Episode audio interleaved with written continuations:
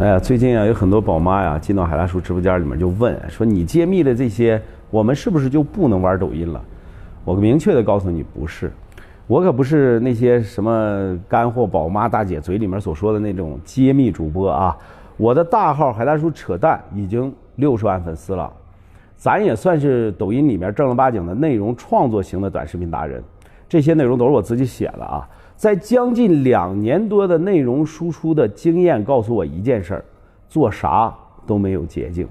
那些所谓的干货主播啊，会拿自己做案例，比如说我这么丑都可以，我小学文化都可以，我带着三个孩子还可以，我每天赚了赚了多少钱。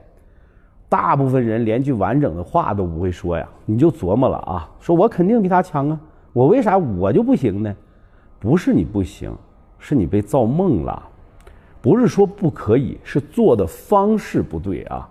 那么我们给大家出了几个点建议啊。第一个点就是把你关注的这些没用的和你一样的宝妈粉儿全部的取关。为什么呢？因为你每天看到的这些都是跟你一样的人，系统推不过来有用的。他以为你关注了，所以你喜欢呀，他就会给你推这些人。时间长了，你连个对标账号你都刷不到，就这么简单啊。那么第二点呢，就是别再做对口型了。你你的长相真的是没啥吸引力，你的视频一定要对别人有价值才行的，哪怕是记录一下你的生活，你织个毛衣、织个围脖，你拍个毛线都比你的脸强。第三点啊，别开直播了，没人看你讲什么狗屁的干货，因为你自己都没有数据。简单来说就是你自己的粉丝都没有多少，你跟人讲什么？你讲这些人家信吗？